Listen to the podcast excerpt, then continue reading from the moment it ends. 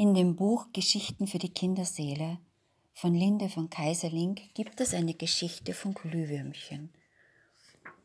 Und diese Geschichte lässt uns Verlust vielleicht mit anderen Augen betrachten. Mal sehen. Warum die Glühwürmchen leuchten. Johanniswürmchen, fliege aus, denn in der Sonne brennt ein Haus, singen die Kinder zur Mitsommerzeit. Mein schönes Liebchen wohnt darin, viel treue Grüße bring ich ihm. Dann fliegen die Glühwürmchen in großen Scharen über die duftenden Kräuterwiesen wie Sterne. Die Glühwürmchenweibchen können nicht fliegen. Sie sitzen im Laub und knipsen zuweilen ihre kleinen Lampen an, wenn sie nämlich ihren Liebsten rufen wollen. Kommt man ihnen zu nahe, wird es dunkel. Darum sind sie sehr schwer zu fangen. An all dies musste die alte Gertrud denken, als sie jetzt zum Fenster hinausschaute. Sie saß in einem kleinen Zimmer des städtischen Altersheims. Ihr Mann war schon lange gestorben und ihre Kinder in die weite Welt hinausgezogen. Ab und zu kam ein Brief, ein Foto, ein Telefongespräch.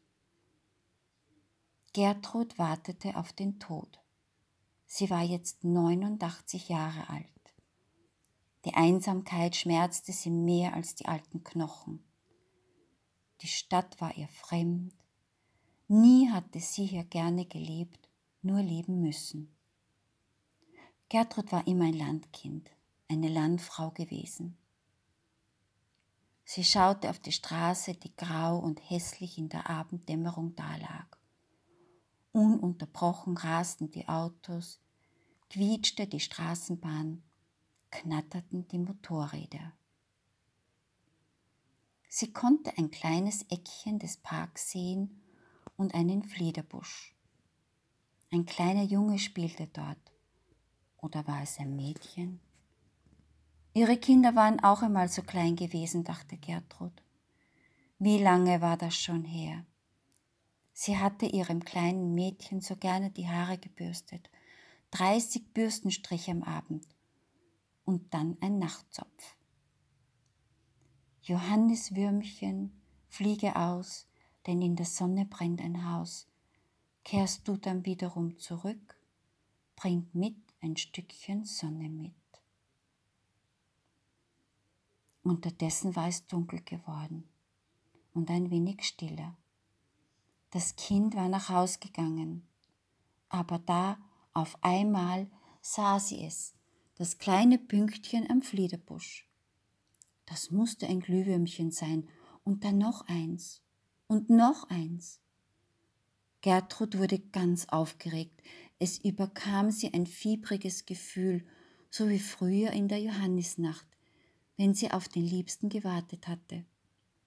Es war, als sollte in dieser lauen Sommernacht all ihr Elend zu Ende gehen. Bring mir ein Stückchen Sonne mit, summte sie. Das wird dich dann in deinem Innern an dein getreues Lieb erinnern. Plötzlich stand Gertrud auf. Sie zog schnell ihr blaues Kleid mit der Strickjacke an, nahm ihre Reisetasche und ging unbemerkt zur Tür hinaus. Wie im Traum ging sie zum Park und zum Fliederbusch, denn sie hörte ganz deutlich das Glühwürmchen rufen. Glühwürmchen sind schwer zu fangen, ja, das wusste sie. Sie hielt ihre Hand in den Busch.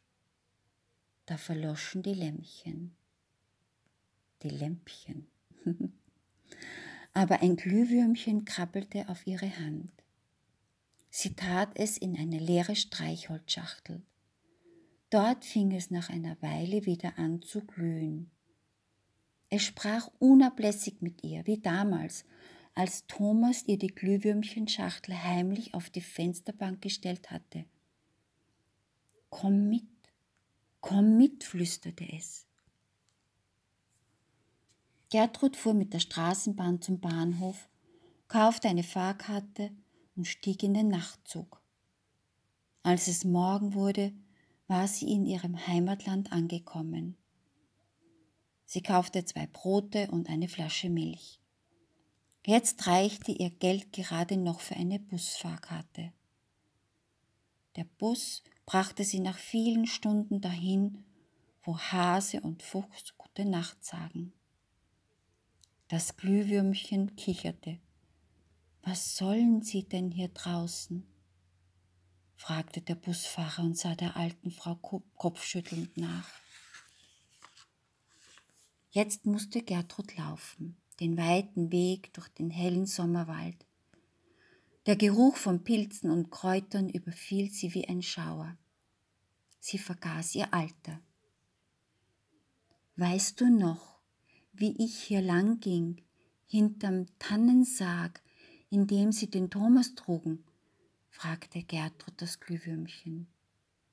Es war Sommer wie jetzt, wisperte es, und du konntest mich durch deine Tränen nicht sehen.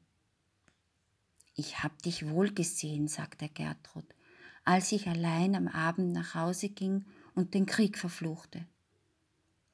Weißt du noch, sagte sie nach einer Weile, weil ich hier immer ging, um das Gemüse und die Eier im Ort zu verkaufen, ein Kind an der Hand, das andere auf dem Arm. Oh ja, wisperte das Glühwürmchen, ich hab dich wohl gesehen, wenn ihr abends nach Hause kamt, die Kinder glücklich und du sehr müde. Es waren schöne Kinder. Die Mühe für sie hat sich gelohnt. Weißt du noch, sagte Gertrud, und ihre Schritte schienen ein wenig beschwingter zu werden, wie ich hier ging, den Brautstrauß in der Hand, und neben mir ging ein schmucker Bursch im Sonntagsanzug. Das Glühwürmchen glühte. Und die Blasmusik vorneweg, sagte es. Ach, wie hart ihr aufgeregt am Morgen und ausgelassen am Abend.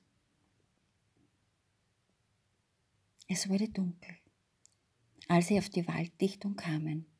Erschöpft setzte Gertrud sich auf die alte Bank. Hier hat der Thomas mich gefangen, verkündete das Glühwürmchen. Das war keine leichte Sache. Aber wer so verliebt ist wie der Thomas damals, dem gelingt einfach alles. So verliebt. Gertrud seufzte und meinte, den Thomas neben sich zu spüren.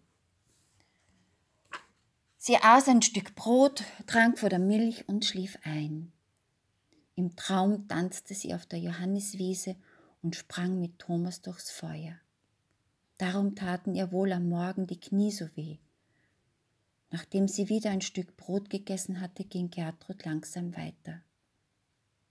Weißt du noch, wie ich ja immer die Sommerbeeren gesammelt habe? fragte sie das Glühwürmchen.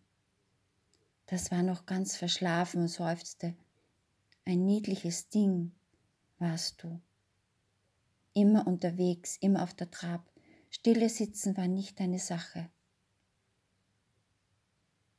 Jetzt hörte der Wald auf und die ehemaligen Felder waren zu sehen, eingegrenzt von Windschutzhecken.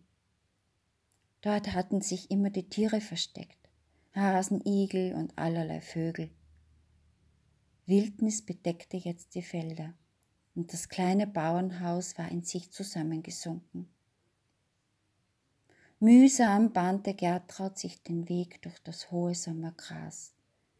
Sie meinte in der Ferne ihre Mutter rufen zu hören.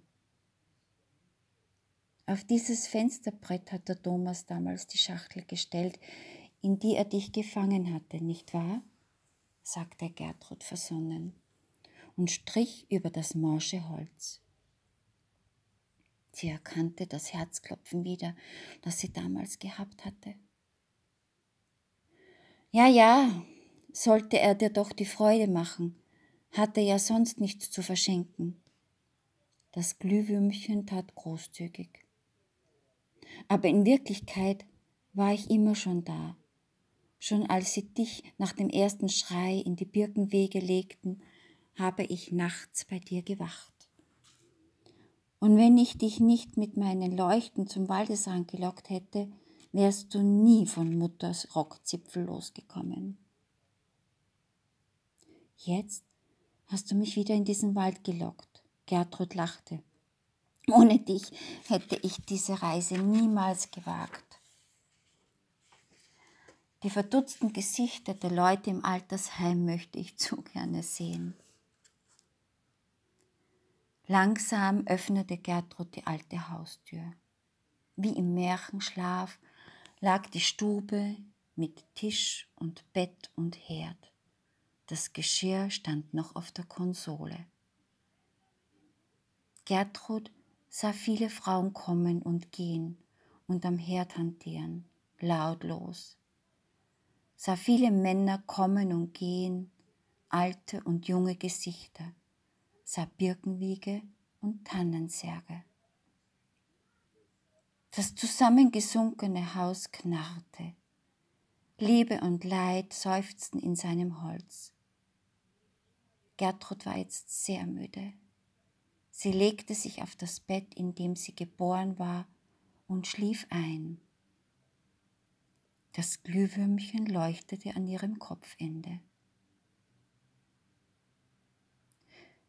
Jetzt wisst ihr, warum Glühwürmchen leuchten, warum es Glühwürmchen geben muss, die einen ins Leben locken, die einen durchs Leben führen bis ans Ende das dann wieder zum Anfang zurückführt und vielleicht noch weit darüber hinaus. Ich wünschte mir, dass der Himmel ein Ort ist, der nur Zustand ist. Dass es kein Ende vom Ende geben kann, ist für mich Beweis genug für die Ewigkeit. Ich glaube an den Himmel so, wie ich an den Weltfrieden glaube. Als Mensch versuche ich, Schmerzen jeder Art aus dem Weg zu gehen. Ich glaube nicht, dass man Schmerzen braucht, um stärker zu werden.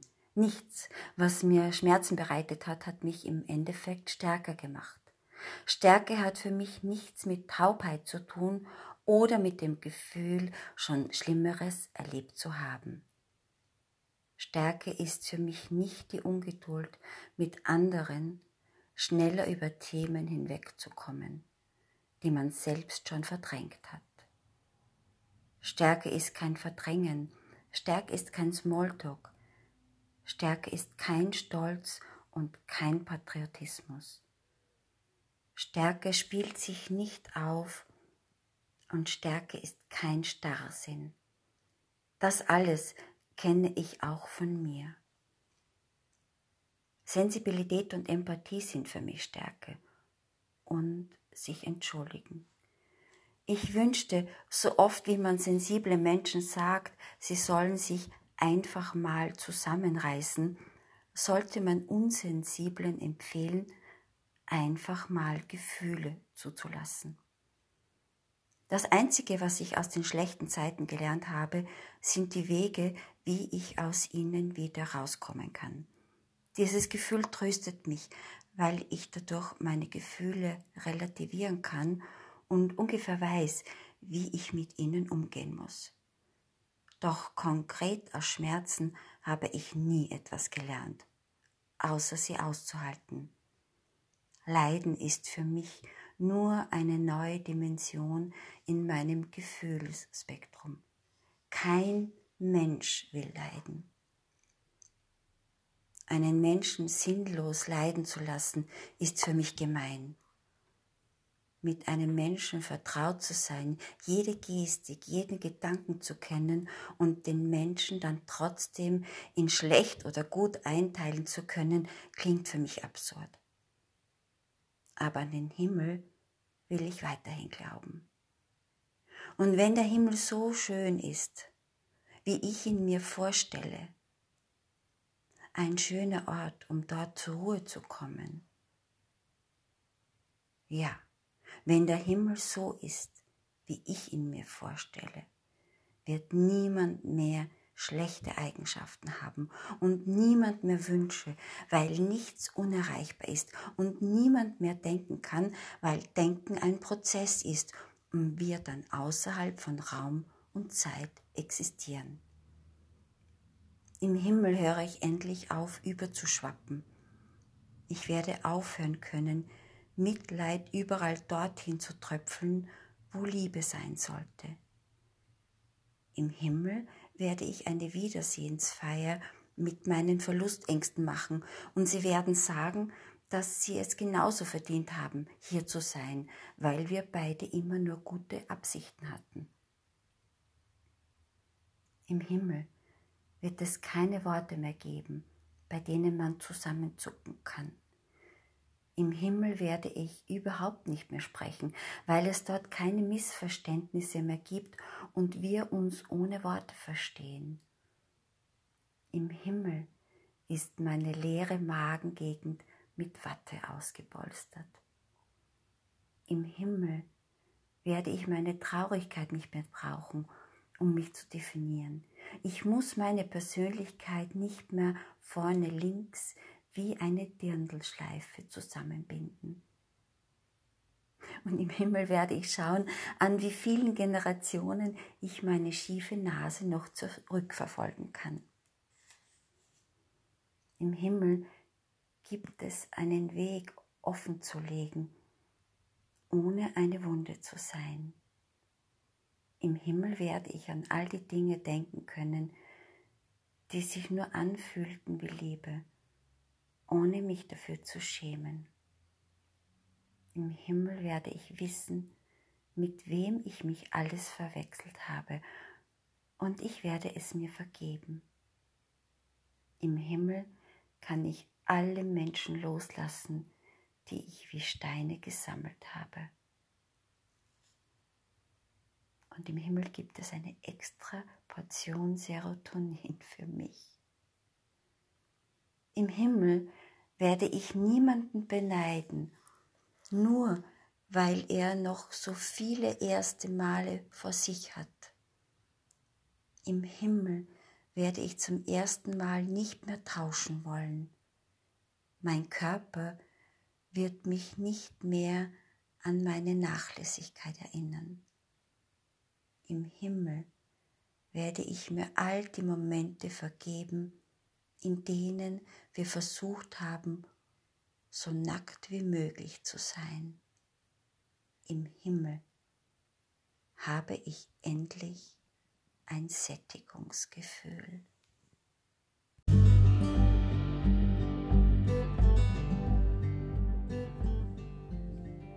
hinterm Horizont. In den Tagen vor dem für alle erschwinglichen und sicheren Luftverkehr reiste man auf hochseetauglichen Dampfschiffen über die Weltmeere, um von einem Kontinent zum anderen zu gelangen. Kurz vor dem Ablegen drängten sich die Passagiere auf den Decks des Schiffes, von denen aus man die Verwandten und Freunde auf dem Pier sehen konnte. Und wenn dann das Signal ertönte, winkten alle zum Abschied, sowohl die Menschen an Bord als auch die an Land Verbleibenden, machten Kusshände und riefen sich ein letztes Auf Wiedersehen zu, während der Dampfer allmählich davonglitt. Bald schon hatte er sich so weit entfernt, dass man vom Pier aus in der grauen Menge der Passagiere keinen einzelnen mehr ausmachen konnte. Gewinkt und geschaut wurde trotzdem weiter. Etwas später war das Schiff so weit weg, als dass man überhaupt noch etwas an Bord zu erkennen vermochte, aber die Zurückbleibenden verließen den Pier noch nicht, sondern blickten dem immer kleiner werdenden Dampfer nach, auf dem sich irgendwo die Menschen befinden mussten, von denen sie gerade Abschied genommen hatten. Irgendwann erreichte das Schiff denn jene gewisse Linie, den Horizont, hinter der es vollends außer Sicht war. Doch obwohl die Verwandten und Freunde an Land ihre Lieben nicht mehr sehen, geschweige denn sprechen oder berühren konnten, wussten sie, dass sie nicht völlig verschwunden waren. Sie hatten bloß eine Linie überschritten, den Horizont, der uns von dem trennt, was dahinter liegt. Sie wussten, dass sie sich wiedersehen würden. So ähnlich ist es beim Tod eines geliebten Menschen. Wenn wir Glück haben, können wir an seinem Bett sitzen, ihm noch einmal die in die Arme schließen und Abschied von ihm nehmen. Dann legt er ab, segelt los in das Meer des Todes. Er schwindet dahin. Mit dem letzten Atemzug erreicht er den Horizont, jene gewisse Linie, die dieses Leben von dem trennt, was dahinter liegt. Nachdem er diese Linie passiert hat, können wir ihn nicht mehr sehen, geschweige denn mit ihm sprechen oder ihn berühren. Und trotzdem wissen wir, dass er nicht völlig verschwunden ist. Er hat nur eine Linie überschritten, den Tod, die uns von dem trennt, was dahinter liegt. Werden einander wiedersehen.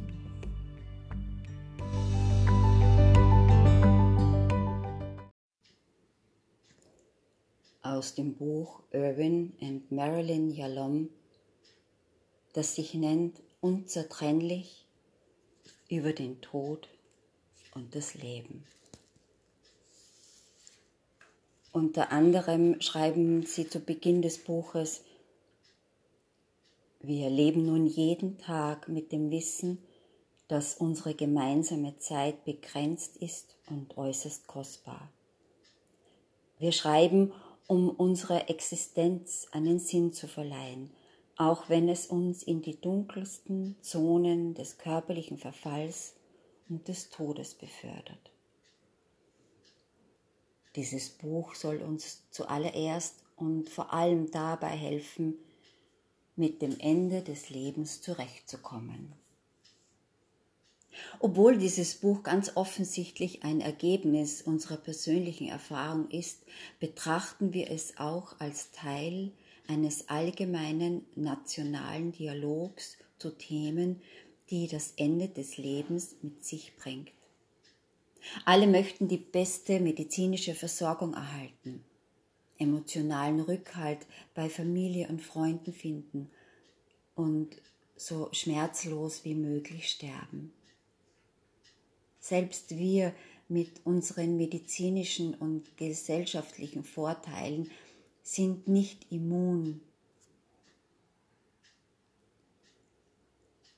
Selbst wir mit unseren medizinischen und gesellschaftlichen Vorteilen sind nicht immun gegen den Schmerz und die Furcht vor dem nahenden Tod. Wie alle möchten wir die Qualität unseres restlichen Lebens bewahren. Selbst wenn das heißt, dafür medizinische Prozeduren tolerieren zu müssen, die uns auf dem Weg dorthin manchmal krank machen. Wie viel sind wir bereit zu ertragen, um am Leben zu bleiben? Wie können wir unsere Tage so schmerzlos wie möglich beenden? Wie können wir diese Welt der nächsten Generation würdig hinterlassen? Wir beide wissen, dass Marilyn äh, ziemlich sicher Wir beide wissen, dass Marilyn sehr krank ist, lebensbedrohlich. Wir beide wissen, dass Marilyn sehr krank ist, lebensbedrohlich krank.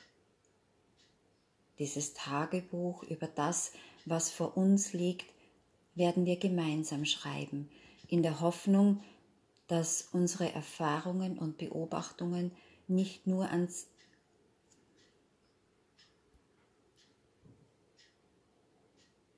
Wir beide wissen, dass Marilyn sehr, sehr krank ist, lebensbedrohlich krank. Dieses Tagebuch über das, was vor uns liegt, werden wir gemeinsam schreiben, in der Hoffnung, dass unsere Erfahrungen und Beobachtungen nicht nur uns Sinn und Beistand zu geben vermögen, sondern auch unseren Lesern. sondern auch unseren Lesern und Leserinnen. Gezeichnet mit Irwin und Marilyn Yalom.